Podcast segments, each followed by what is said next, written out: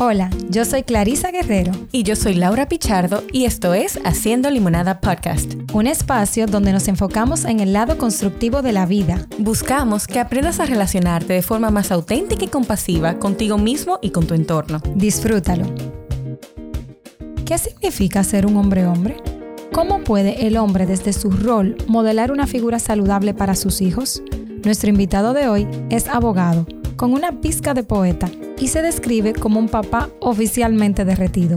Hoy nos acompaña Alberto Fiallo. Hola, bienvenidos a otro episodio más de Haciendo Limonada. Hola Clarisa. Hola Laura, feliz de estar aquí contigo una vez más en un episodio que me súper emociona porque yo soy una abanderada completa y gracias a Dios lo vivo a diario también en mi hogar, o sea que siento también la necesidad de promover de promover eh, el hombre hombre en nuestro país. y, tú sabes, Alberto, gracias por aceptar nuestra invitación y atreverte a, venir a, conversar con nosotros. Em, como lo dice Clarice, ella y yo somos una abanderada del liderazgo masculino saludable y sobre todo el liderazgo en el núcleo de la sociedad que es el sistema familiar. Eh, sin embargo, sabemos que sigue siendo un reto que se sigue promoviendo eh, la masculinidad muchas veces de lo mismo estereotipo de que el hombre no siente, el hombre no es vulnerable, el hombre no ayuda más en casa. Y es más, a veces todavía estamos eh, con estos, estas ideas de que el hombre es el gran proveedor y no se vincula emocionalmente. Y de repente, cuando ella y yo nos encontramos contigo de forma jocosa, involucrando a tu hijo, hablando de este hombre hombre, pero mucho más humano, dijimos, esta es una persona que necesitamos invitar. Y quizás la primera pregunta es, ¿cómo se abren ti esta necesidad de, hablar sobre este tema? Bueno, primero, gracias. La verdad que es para mí un placer conocerlas, que tu, que tu nombre tenga cara, conocer a Clarisa, también esta linda iniciativa que ustedes tienen. Bueno, em, el, tema hombre-hombre viene, a mí se me dio honestamente muy fácil porque yo vengo de un hogar así. Eh, inclusive yo pongo el, el, ejemplo que a mí me resulta jocoso, pero en ese momento era un momento difícil. Nosotros, toda familia tiene, y aquellos que no, que bueno, que son privilegios, tienen momentos difíciles económicos. Entonces, en un momento difícil económico en mi hogar, donde mi papá no tenía trabajo, mi madre era la que salía a trabajar, yo vi eso desde muy pequeño, 8, 9 años. Y mi papá estaba en un partido político en el que eh, en, ese proceso de formación de ese partido político, no me voy a referir a él por, ¿verdad? No, no viene el caso, pero era el momento en que se creía en la, en la libertad, en la liberación de la República Dominicana y él estaba muy metido en política y en ese momento no tenía trabajo. Pero yo veía un padre entonces en mi casa que no solamente trapeaba, suapeaba y digamos que se integraba al apoyo doméstico, sino que también eh, eh, se hacía tareas que eran tradicionalmente de mujeres. Yo no lo sabía. Laura. Yo simplemente veía a mi papá haciéndolo y a mi mamá que salía a trabajar y volvía a trabajar. Entonces, para mí como que se dio eh, bastante natural porque yo lo vi desde pequeño. Inclusive, recuerdo algo, tú conoces a mi padre. Recuerdo un personaje, un personaje. cuando, cuando los... Cuando, cuando era más profunda, digamos, que esa olla, nosotros comíamos eh, em, albóndiga todos los días. Y entonces era papi el que la hacía. La amasaba. Había días que, le tenía, que tenía que poner un poquito más de pan obviamente. Para rendirla. Para rendirla. Y él las amasaba. Y también recuerdo ver un gesto muy noble de él. Nosotros teníamos una, eh, una persona que tenía un apoyo doméstico que tenía ciertos niveles de discapacidad visual. Y mi papá sabía que ella se llevaba las albóndigas. Entonces eran, y este cuando yo nunca lo he hecho en el aire, eran una cantidad de albóndigas para que nosotros, que éramos cuatro muchachos, comiéramos y tuviéramos. Y él, médico, además especialista en nutrición, él sabía cuánto necesitábamos de proteína diaria. Entonces, cuando la muchacha se llevaba más albóndigas de la cuenta, papi volvía y decía, oh, pero yo pensaba que eran 20 albóndigas. Y se retiraba, sabiendo que ella se la llevaba a su hogar. Entonces, esa, mm, esa mecánica de solidaridad, esa mecánica de participación de mi padre en la casa, para mí fue lo que yo vi desde chiquito. Inclusive, mi papá eh, era, era bastante cómico ver que cuando nosotros teníamos un carro muy, muy, muy deteriorado, era un Lada, ustedes no habían nacido cuando estaban en esos carros, era un carro ruso. Ya ustedes se imaginan de la antigua Unión de República Socialista Soviética. Y ese carro no era una porquería, no, esa porquería era un carro. El carro no servía para nada. Y cuando él se dañaba el carro, mi mamá salía del carro. estoy dando dos ejemplos puntuales en la 27 de febrero. El carro se quedó. Mi mamá salía, se quitaba, abría el bonete, plena 27, se quitaba un taco y le daba el motor de arranque para que arrancara. Cerraba el bonete y se iba. Súper. O sea, el dominicano culturalmente le decía, no, tú no tienes que cambiar el carro, tienes que cambiar el marido, pues son malos. Dios mío.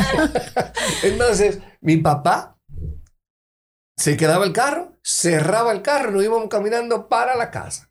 Entonces, esa es una actitud que tú, que en la, en la, en la mecánica o en la dinámica tradicional lo hubiera visto al revés, digamos que el hombre es el que sale, entonces, igual, mi mamá se queja, no, porque em, de repente mi mamá se queja, no, porque tu papá no hace tal cosa, no está pendiente, por ejemplo, de, que si la luz se apaga, lo que sea.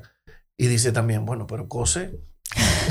Entonces, cuando a mis hermanitas se le dañaba la, em, digamos que algo, en el vestido, lo que sea, quien la cosía inmediatamente, especialista era mi papá. Entonces, yo vi... Entonces, en base, en base a, ese, a ese sistema de crianza y esos modelos eh, eh, que rompían con lo que se era pautado como lo esperado en la familia, ¿cómo, ¿cuál es la definición que tú tienes actualmente de un hombre, hombre, de verdad? Bueno, que un hombre, hombre, eh, mi, y eso es muy buena pregunta, porque mm, al final de cuentas, los, la imagen que uno ve de un hombre o de una mujer es lo que uno, es lo que el ambiente le ha dado, pero sobre todo lo que el ambiente le ha enseñado. Porque también la crianza tiene un acto contenido, digamos que, de, de, del medio ambiente y de lo que te dice y de lo que te enseña el medio ambiente. Hoy casualmente te estaba dando una charla a un cliente sobre derechos del empleador y él decía, estaba bromeando, estaba haciendo el caso de un, de un trabajador que estaba con cuatro, con cuatro eh, otras eh, empleadas. Y decía, yo le di una medalla y luego lo despedí. Y dice, pero fíjate cómo lo premió con una medalla porque tuvo con cuatro mujeres.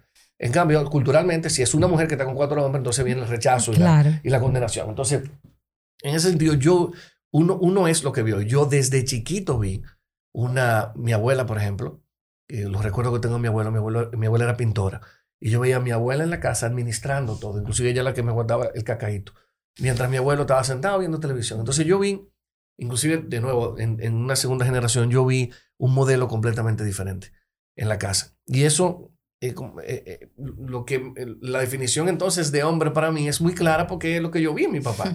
Entonces también el, el trato, por ejemplo, el, el, no, obviamente ahí no hubo oportunidad de hacer violencia económica porque realmente mi mamá era la que, la que trabajaba, pero tampoco ella, como era la que ingresaba, ella tampoco utilizaba ese mecanismo tampoco para verlo a menos. Entonces hubo una relación bastante lineal. Ambos son médicos, ambos formados en psicología y educación, o sea que también eso ayudó mucho. Claro. Pero mi, mi visión de hombre sería lo que yo vi en mi papá y lo que he construido en mí mismo. Hay cosas que mi papá hizo que, que yo no quiero hacer en mi vida. Hay muchas cosas que sí, la mayoría sí. Pero hay cosas que él hizo que no. Por ejemplo, eh, a mí no me da también coser. Entonces tú no quieres coser en tu vida. Lo digo bromeando. Yo La, sé, mayoría, yo sé, yo sé. la mayoría de las cosas, Claro. sobre todo el, el, el, el núcleo de la enseñanza que me vino eh, por él y esa forma de ver a la mujer y esa forma de verme a mí mismo en una relación de pareja eh, y en una relación obviamente de crianza con mis hijos, eh, para mí fue muy fácil. Yo entiendo perfectamente el reto que tenemos en esta sociedad. Sí. Y para, de nuevo, yo soy un privilegiado porque lo vi en mi hogar. Yo simplemente tuve que replicar. Mi, mi visión hacia la infidelidad, por ejemplo, y eso, debe- ustedes deberían dedicarle un, un, Un tema, y episodio, esto, un episodio. Eh, al tema de la monogamia. Sí. Es un tema de que no se habla porque o hay una visión muy idealista, Ajá. digamos, de unión matrimonial para toda la vida, o una visión muy carnal en la cual la- para el hombre la mujer es un pedazo de carne. Claro. Eh, Totalmente. eh, carne suena como, ¿verdad? haciendo Sí. referencia a, un- a unos live que se dan. Entonces, que era el fenómeno de la cosificación, que también podríamos eh, dedicar un episodio a eso. Entonces, lidiar con la monogamia, eh, en mi caso, yo entiendo perfectamente que son eh, eh, realidades y contextos diferentes. Yo tuve un mejor amigo mío que me decían, no, les digo que yo estoy enamorada de la dos. Y él lo creía. De- De estaba verdad, convencido, sí. Claro sí, que sí. sí. No, y también ver hombre y mujer. Ver la infidelidad como, bueno, como decía Diego Rivera, eh, le- Frida Kahlo lo encontró y Diego Rivera le respondió, hay mucho más afecto. O sea, acababa de tener relaciones con una, una muchacha y le decía, "Eh, eh, yo no sé por qué tú te pones así tranquila, porque hay mucho más afecto en un apretón de manos. Mm. O sea, no hay afecto en esa relación, es puramente carnal. Entonces, esa forma de ver la relación, las relaciones humanas, es un reto que yo sé que es mucho más difícil para el hombre promedio dominicano que fue criado por su papá y su mamá para ver a la mujer como una cosa Sí. y como un objeto que se queda ahí, pero un objeto que se venera, como si fuera un- una especie de joya, como si fuera un Sí. huevo de Fabergé. Sí, sí, Así sí. es. Entonces, Sí. No, eh, eso es como la- lo que le enseñan a los niños siempre, en el colegio pequeñito. No, a la, a la niña no se le pega porque es una niña y la niña no se le toca con el pétalo. Pero volvemos, ahí estamos de nuevo como si la, la niña eh, es frágil, débil y- e instaurando todas estas ideas que quedan en el, en el, a nivel emocional y a nivel del, del inconsciente del niño que va creciendo luego como adulta con esa visión de, de fragilidad. Y tú mencionabas, Alberto, que tú tenías un amigo que te decía que yo las amo a las dos. ¿Cómo te va a ti en tu grupo de amigos con esta visión de hombre-hombre? Porque independientemente uno tiene amigos que difieren, que pueden diferir y que pueden decir, tú con esa idea, con ese idealismo, ¿cómo te va a ti? ¿Te han No, que, ah, relajado? inclusive hasta la esposa ahorita le dice, no, no, no, escucha mucho a Alberto, que yo no voy a hacer eso en casa. Bueno, yo honestamente, como te digo, para mí era, es muy natural, es muy orgánico. Eh, yo no creo, yo creo que cada quien tiene que lidiar con sus demonios, ¿verdad? Y tiene que lidiar con su realidad. Entonces, la forma en la que fueron criados, te voy a dar mis amigos más cercanos, por ejemplo, sin, sin hacer referencia a nombre. La forma en la que fueron criados muy diferente a la mía. Entonces, eso, yo no siento que eso me hace a mí más. Yo tengo los mismos, los mismos cuestionamientos, las mismas dudas que tienen las mujeres, que tienen los hombres. Eh, eh, yo, tengo una relación de 14 años, tengo yo 12 años casado, o sea que yo tengo las mismas dudas, las mismas incertidumbres, las mismas... eh, y, y yo creo que al final de cuentas, el matrimonio, como todo proyecto en la vida, es un compromiso. Y tú, es una decisión. Tú decides ser feliz, tú decides ser, tú decides estar eh, atrapado o atrapada, tú decides, tú decides lo que va a ser tu relación. Entonces, para mí, de nuevo, eh, es bastante natural. Mis amigos me aceptan, que no ha sido eh, motivo de relajo, claro que sí. Eh, sobre todo cuando yo tenía amores. Porque uno joven es natural que sea más activo, ¿verdad? Eh, y sobre todo que uno conozca muchachos. Yo nunca tuve mucha vergüenza en acercarme. Era una sociedad diferente también.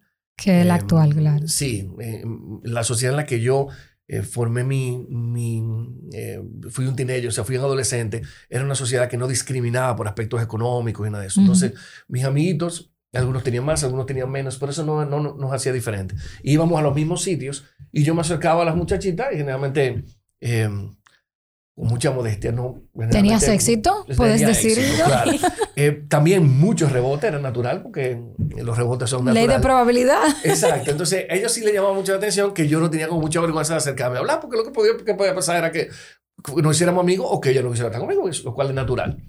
Pero sí en los amores, como que ya entonces se acababa la chulería, porque ya en amores yo no, yo no hacía más coro. ¿Entiendes? O si salíamos, yo gozaba igual, pero no estaba, o sea, no, lo- lo- los cuernos no estaban presentes, tú sabes, y sobre todo en esas edades. Y, pero ya terminan aceptándote, sobre todo cuando tú vas, eh, así como tú lo haces con tu pareja, tú vas creando con tus amigos amistades verdaderas, sanas, Fuertes. positivas, fuertes. Entonces ellos lo que hacen es que te relajan. Entonces, claro que nadie es exento de que le digan, no, pero Albertico, lo que pasa.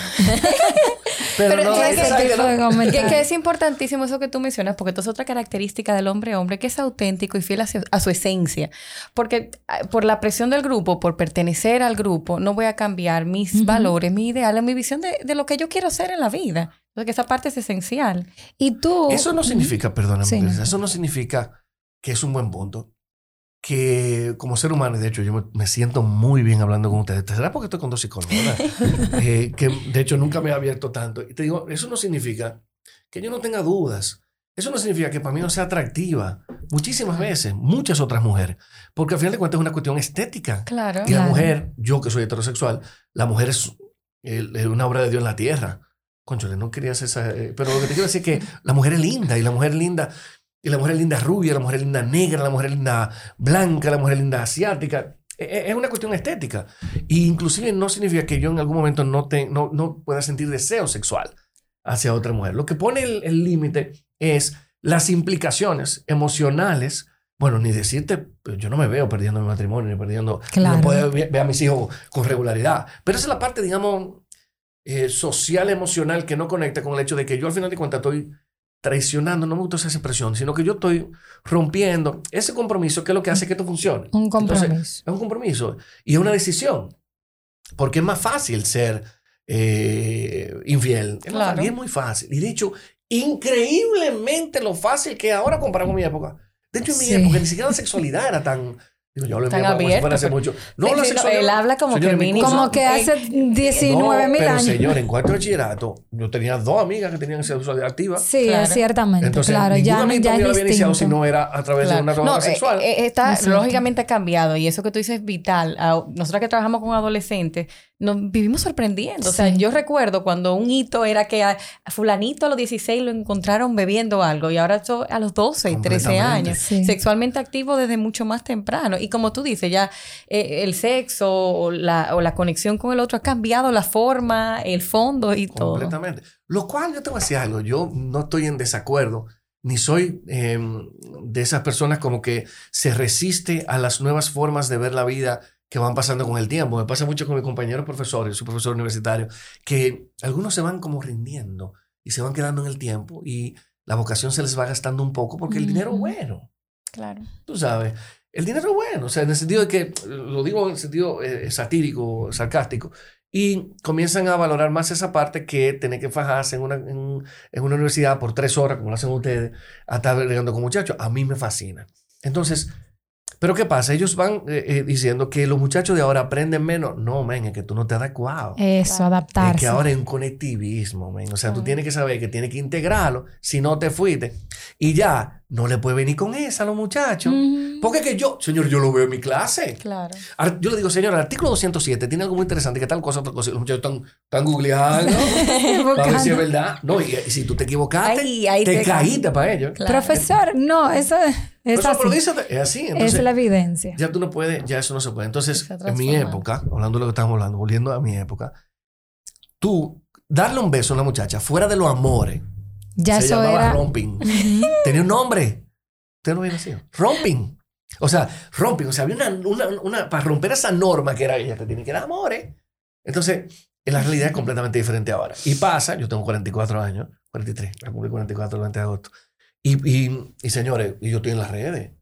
Las mujeres, o sea, es normal, se acercan. O Claro. sea, No, Y- y así como iniciamos hablando de es importante un liderazgo y una masculinidad saludable, tú sabes que la parte femenina le toca lo suyo también. Por supuesto. Porque así como ha habido eh, una fuerza y un crecimiento, un empoderamiento, también en otras áreas hay una pérdida de todo de nuestra esencia en base a, a- a Sí. llenar lo que se espera ahora mismo de esa mujer que es una fiera.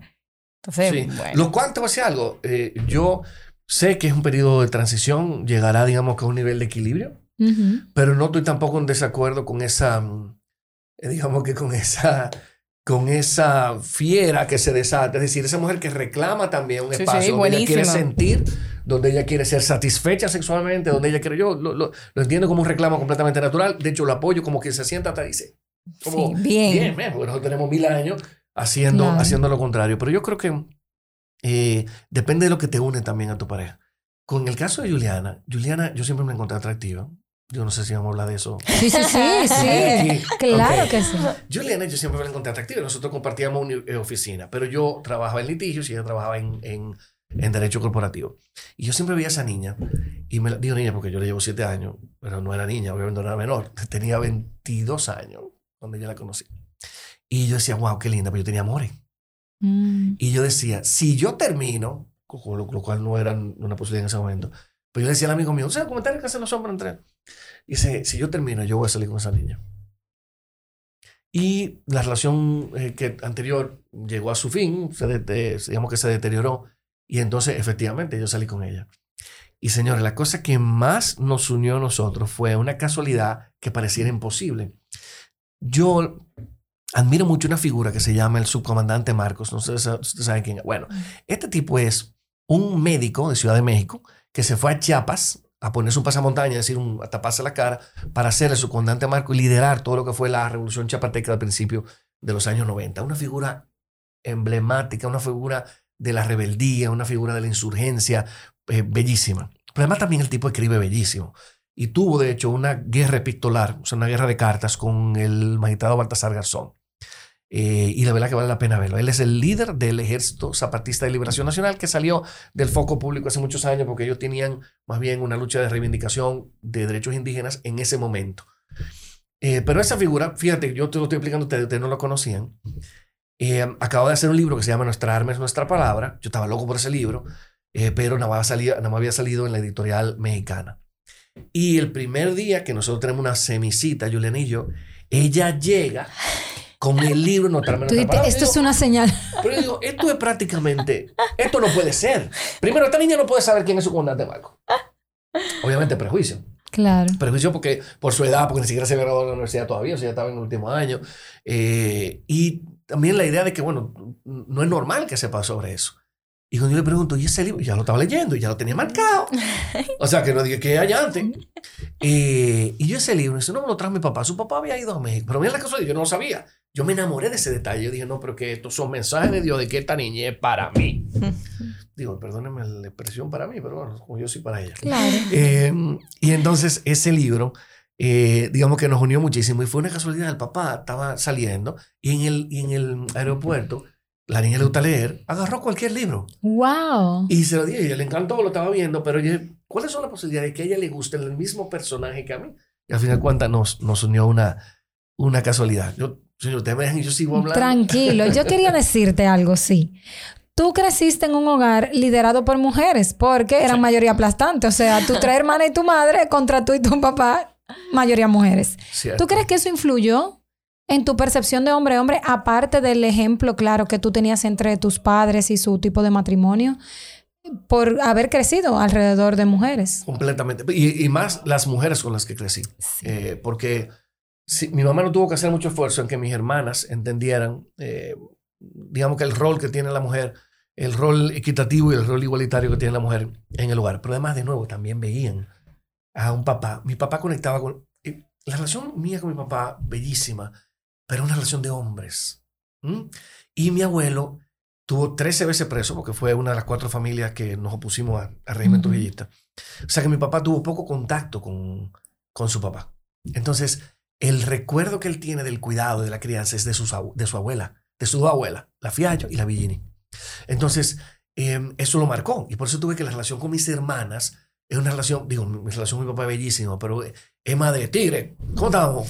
Bien, ¿entiendes? Con mis hermanas es de, de que él llora cuando, o sea, él lloraba cuando, y él lloraba cuando los novios la dejaban. Ay. O sea, y lo explicaba y lo decía. No, porque él hizo tal cosa, que sé yo, que entonces, una relación muy linda. Y, pero una relación diferente de hombre a mujer. Y entonces, eh, mis hermanas vieron a un hombre que conectaba completamente. De hecho, Larimar fue prácticamente criada por papi. Porque mami se tuvo que ir, inclusive eh, se tuvo que ir a trabajar muy temprano en el, proceso de, de, inclusive hasta de lactancia. O sea, papi tuvo que prepararle fórmula, estar con Larimar. Por eso la relación con Lari, de Larimar y mi papá es una, es una relación. Larimar le decía mapi a papi. Entonces, eh, ellas todavía más marcado porque estaban con un hombre que estaba conectado con sus sentimientos, pero que además que las, las, le- las trataban, eh, o sea, para ellos era tener como una, dos mamás en el sentido tradicional. Ujú, ujú, de ¿verdad? la palabra. de la amiga, de la que te cuida, pero al mismo tiempo... que de la había mucha conexión una con su papá. conexión eh, particular. Entonces, eh, yo sí debo utilizar este espacio para reclamar, y ojalá que mis hermanos lo escuchen, Lo escuché. que eh, muchas veces yo tuve que resolver, lo digo, lo confieso, tuve que resolver con 20 pesos el fregado porque ellas se unían y decían que por en virtud de que la igualdad de la mujer y el hombre yo tenía que fregar. Pero siempre era yo. Pero siempre era Entonces yo. la igualdad no existía porque siempre No, era tú. ninguna igualdad. En mi casa nunca hubo igualdad, siempre hubo una inclinación hacia la... Y se, se sentía en todo, inclusive en la jerarquía de que de edad a veces no se sentía. O sea, Crital se quería sentarse adelante, no siempre lo, lo- lo lograba, pero Crital... se- Entonces, eh, ellas vieron desde pequeño eso, y claro que sí, que influyó en mi crianza porque ellas se recordaban todos los días que ellas eran, ellas eran muy conscientes y muy empoderadas del hecho de que ellas eran iguales que yo, aunque fueran más chiquitas, que a veces es un Claro. elemento diferente. interesante. Tú sabes, Alberto, que en la actualidad hay mucho material, eh, mucha información sobre la masculinidad, sobre la paternidad, sobre la vida de pareja, pero nosotros nos hemos fijado que es muy enfocado a veces a mujeres. Eh, inclusive los contenidos vienen de mujeres hacia mujeres. Inclusive, eh, voy a agregar más. Clarice y yo me estaba haciendo una lluvia de ideas que luego te pediremos eh, de hombres para invitar. Y es difícil porque no todos tocan estos temas. Y quizá viene la pregunta, ¿los hombres no consumen? ¿No les interesa consumir temas de masculinidad saludable, de paternidad? tú te sorprenderías la cantidad de amigos, porque el hombre hombre nace en la pandemia. Ujú. Eh, nosotros tenemos, gracias al Señor, eh, eh, en nuestros países y obviamente esperando que haya cada vez más derechos para, para ese grupo poblacional, tenemos apoyo doméstico en República Dominicana. Sobre todo cuando tú tienes dos muchachos, el primero, es, el, perdón, el más chiquito es un terremoto. Julián tenía ocho meses. Y así como él se ríe desde los dos meses, fuñe desde, los, desde los cuatro. Entonces, era prácticamente imposible que Juliana pudiera asumir algún otro rol que no sea lactar al niño, cuidarlo y, y, acostarlo con, como ustedes saben, con el, con el, con el cansancio que representa eh, em, eh, tener que dormir a un, a un terremoto. Entonces, a mí me tocó, yo no cocinaba. Yo hacía carne. Y ahora me dijeron, de hecho, el fin de semana pasado me, me, confesó la familia de mi mujer que, era malísima. Pero yo juraba que la estaba comiendo. O sea, yo le hacía barbecue y yo juraba, no, yo, Dije, yo lo hago. Yo hago. Y esa gente, no. Entonces, ahora yo obviamente tuve que desarrollar, me gusta, me gusta muchísimo. Eh, me gusta también la biodinámica del suapeo. De verdad. ¿En serio? O sea, me llama mucho la atención. un poquito como Tetris. Pero ya lo vamos a contratar. Pero es, que estábamos, es que estábamos en pandemia. O sea, no había otra cosa. Lo, mío, lo mío es fregar. O sea, el trapear. Lo tuyo es fregar. Lo mío es fregar. Eso es sí, pero también Juliana no... Juliana no... no y qué bueno que fue un, un, un equilibrio porque... No, pero señores, también es lo que a uno le gusta. A mí me tocó hacerlo y de repente me terminó gustando. gustando. Lo de barrer incluía a Alberto Emilio.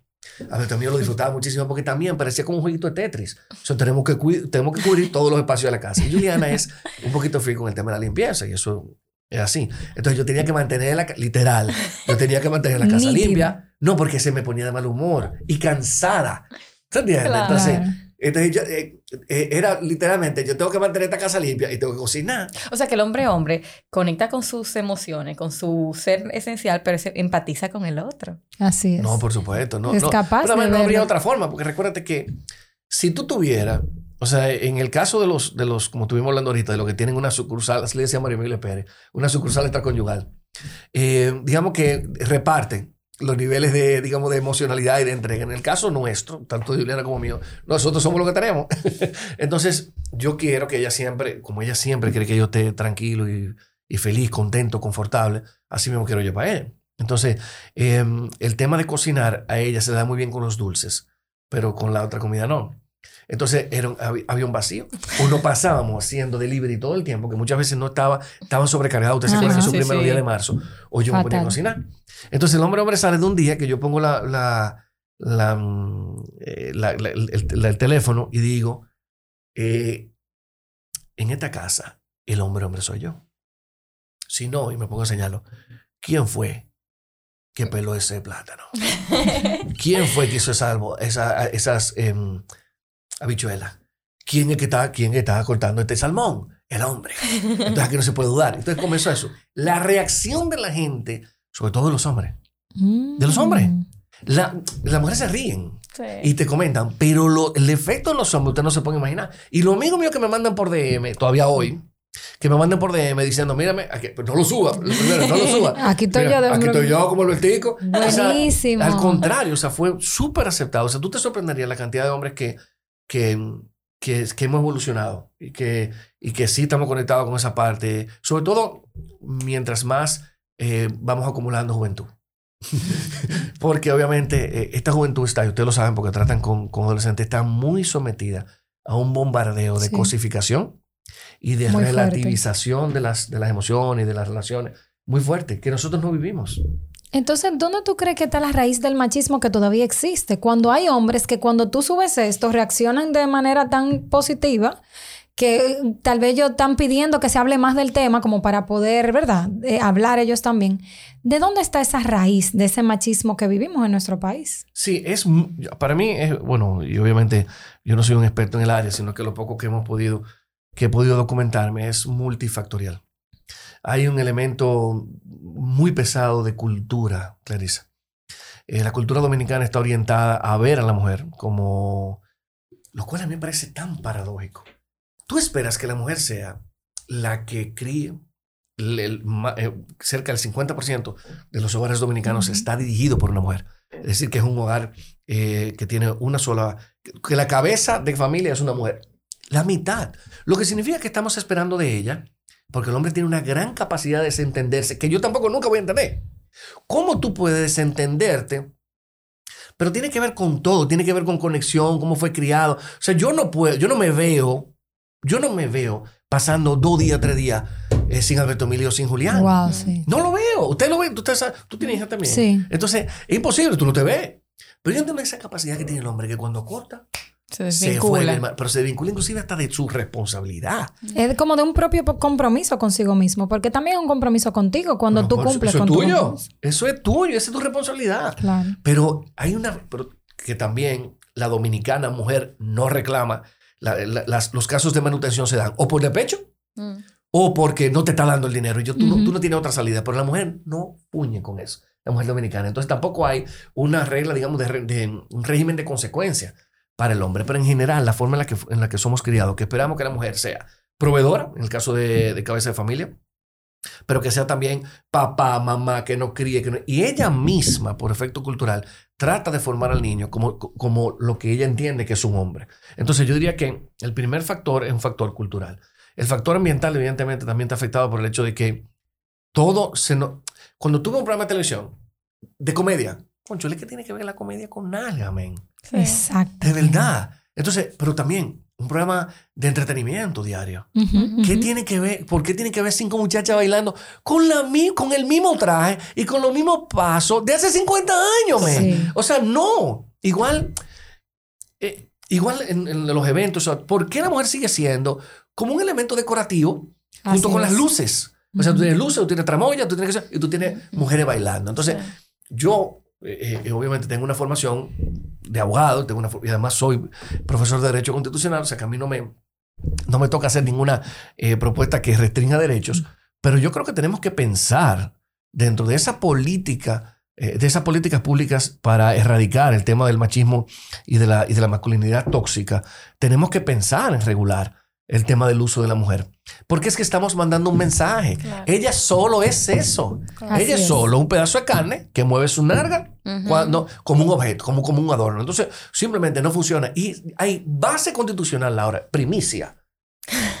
para, para el podcast de ustedes. Hay base constitucional, Clarisa, para, para limitar y modular el uso de la mujer como objeto en los medios de comunicación, sin duda. Y además, hay una coyuntura. Es decir, el derecho es teoría y contexto. Claro. Entonces nosotros teóricamente podemos hacerlo porque estamos garantizando igualdad. Nunca vas a tratar igual a una mujer cuando tú le enseñas la mujer a los niños, a los adolescentes y a los hombres como, una, como un pedazo de carne que se mueve. Claro. El hombre no está en eso. No. Y el que está, fíjate, tiene un estereotipo de afeminado. Totalmente. Lo cual tampoco entiendo. O sea, tú puedes ser, tú puedes ser perfectamente, tú puedes tener ademanes que no sean afeminados y ser, y, y- y ser Tú puedes ser gentil, tú puedes ser empático, tú puedes ir conectado con tus emociones y eso, y eso no lo, y eso no lo, no, el caballero, es otro programa que hay que, que hacer. Hay el que tema de que el caballero, no existe. Lo, lo puedo, puedo hablar y de tan eso. elegante que se ve eso. Y tanto que gusta eso. Sí, Totalmente. Sí, o sea, que un completamente. hombre sea una dama, que sea un caballero, eso es algo que, que, que es, eh, eh, por lo menos, obviamente, uno se va reuniendo en, en grupos eh, de amigos que son, más parecidos, que son parecidos a uno. Claro. Entonces yo sí noto en mis amigas, inclusive en la conocida, en mis estudiantes, que llama la atención cuando el hombre es caballero, es decir, es un plus. Pero no lo practicamos tampoco. Eso, eso es otro, eso es otro Claro. episodio. Tú sabes la que- caballerosidad. que eh, por lo que hemos conversado contigo, claro, tú tienes todo un sistema familiar que te ayudó a construir una, una, una imagen de la masculinidad totalmente saludable. Ahora, eso no es el referente para todo el mundo. Y lo interesante es que si no lo es para mí, no es lo para el- aquel que lo está escuchando, pues podemos buscar modelos saludables, podemos buscar información. O sea, a veces entendemos que mi crianza ya es una, una camisa de fuerza y tiene que ser así por el resto de mi vida. Y yo puedo tomar conciencia y buscar una manera mucho más saludable de vincularme. eh, y, de, y de vincularme conmigo mismo y con mi esencia nuevamente, porque muchas veces está el deseo, me- lo- lo- los encontramos en terapia, de personas que tienen deseo de entrar en contacto con eso, pero todavía están todos esos tabú en la cabeza que no se lo permite. Quizá para cerrar, ¿qué tú quisieras que tus hijos se lleven de ti? Wow. Wow. Eh, qué pregunta. Que mis hijos se lleven de mí. Yo creo que. mm, Yo creo que. que mm, nunca, nunca me habían hecho esa pregunta. Yo creo que ellos. Yo quiero que ellos sepan que ser feliz es una decisión.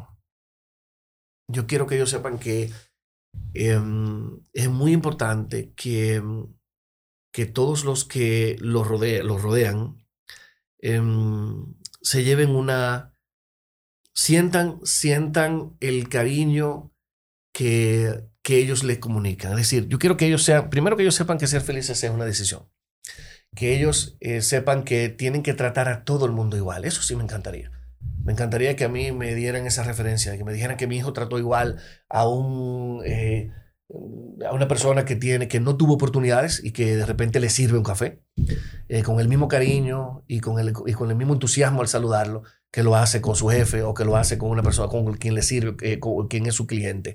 Eso sí me gustaría. Me gustaría que mi hijo fuera un caballero también. Me gustaría que mi hijo tratara muy bien a la mujer que tiene, a las mujeres con las que, con las que trata. Eso sí me gustaría que me dijeran. Me dijeran, wow, ese, ese, hijo tuyo es muy educado. O sea, que es una referencia que uno siempre quiere oír. Lo de inteligente, eh, él siempre va a ser inteligente para mí. Lo de inteligente, bueno, ustedes saben mucho mejor que yo que hay muchos tipos de inteligencia. A mí me gustaría que él pudiera desarrollar suficiente eh, inteligencia emocional para lidiar con el hecho de que es un mundo difícil, el que va, con el que va a vivir. Es un mundo eh, con muchos retos y que él es el único arquitecto, es el único que puede construir un espacio en su familia nuclear, es decir, con nosotros, que lo vamos a cuidar hasta que, hasta que respiremos. pero cuando él crea su familia, que, pueda crear una especie de santuario, eh, y no lo digo en el sentido religioso, sino un santuario, decir, un espacio de protección donde la familia encuentra eh, un fomento de sus valores, donde encuentra, donde, encuentra eh, donde se tratan bien, donde se quieren, donde son solidarios, donde se promueve la lealtad, donde se promueve también eso de la sencillez, es decir, de que al final de cuentas lo que importa es que seamos seres humanos, que mucho, mucho pido, ¿verdad? pero, pero yo creo que eso sería. Después, todo lo otro, con eso yo creo que lo consigue. Todo. Sí, yo creo que lo consigue. Eso es lo que lo ayuda a trascender. Eh, eso es lo que lo ayuda a trascender y que la gente te resalte por lo bien que tú lo tratas, por lo bien que tú, eh, por, lo bien que tú haces ese momento o ese espacio donde tú estás con ellos. Eso es lo que a mí me gustaría que fuera Alberto, Emilia y Julián. Muchas gracias, Alberto, por estar aquí con nosotras. Tenemos una dinámica antes de irnos, eh, donde yo te voy a decir una palabra y tú me dices lo primero que te llega a la mente. Oh, wow. Agárrate. Así oh, que vamos a empezar. Son cinco palabritas nada más. La primera es masculinidad. La primera palabra. Que la primera palabra. ¿Qué te, ¿Qué te, llega a la mente? Hombre, hombre. Bien. Hijos. La luz. La luz. Felicidad. Una decisión. Juliana. Wow, mi compañera. Doctor Fiallo Villini. Uy, mi ejemplo. Súper, gracias Alberto de verdad por estar aquí con nosotros, gracias a los que nos escuchan, recuerden seguirnos eh, y buscarnos en todas las plataformas, obviamente como arroba haciendo limonada.podcast. Igualmente pueden seguir a Alberto como Alberto Fiallo en las redes sociales y ahora mismo Alberto los va a dejar con la limonada del día. Esa es la frase. Sí. bueno, eh, eh, yo creo que la frase que a mí más me gusta es una frase que ha pasado de boca en boca, o sea que ya no se sabe quién es el autor realmente, pero a mí me, parece que es un, un buen pie de lucha. Y es que las mujeres solamente pueden ser una cosa, lo que quieran.